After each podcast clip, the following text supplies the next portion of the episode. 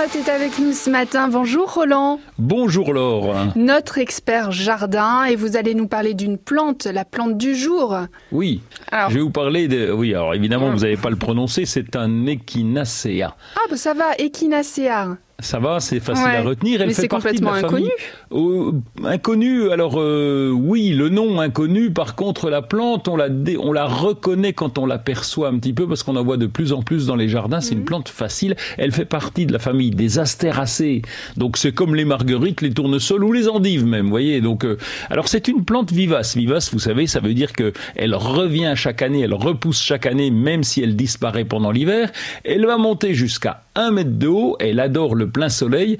Pour le sol, elle s'en fout, elle pousse partout et elle a surtout une floraison qui est magnifique de juillet jusqu'à octobre. Alors les fleurs, ça ressemble à des marguerites, mais avec les pétales qui seraient un petit peu penchés vers le bas et avec un cœur assez bombé, assez gros. Et donc elles ont vraiment, euh, on a l'impression de voir une marguerite un peu rose, un peu pourpre, parce que les couleurs, il y en a. Ça peut être jaune, ça peut être orange, il y en a même des blanches, il y en a même des vertes. Et donc elles fleurissent tout l'été, et donc ça va continuer de fleurir, euh, comme je vous l'ai dit, de juillet à octobre. Alors vous avez dit aussi qu'elles poussaient partout.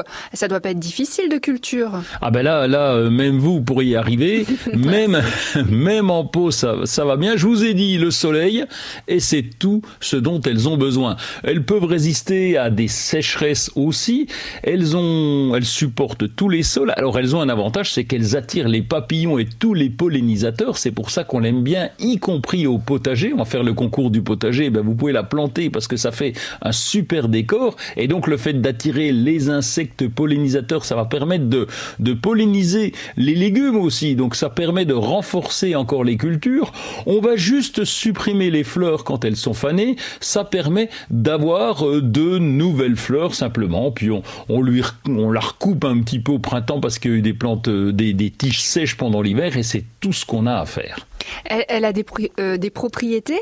Ah oui, elle est beaucoup utilisée. C'est une plante euh, qui, est, très prise en, pharmacopée. Donc on a des compositions de, avec des gélules pour la médecine naturelle. Donc elle est la racine aussi qui permet de qui permet de de, de, sauver plein de monde. Enfin pas sauver tout à fait, une mais super bon. plante. Euh, oui oui oui oui. Eh ben, elle, elle, est excellente. Elle améliore le système immunitaire. Elle renforce les défenses du corps. Elle on la, elle traite les infections des voies respiratoires. Enfin bon, et on, on l'utilise contre le rhume, contre la grippe, contre la pharyngite. Voilà, c'est vraiment une plante qui est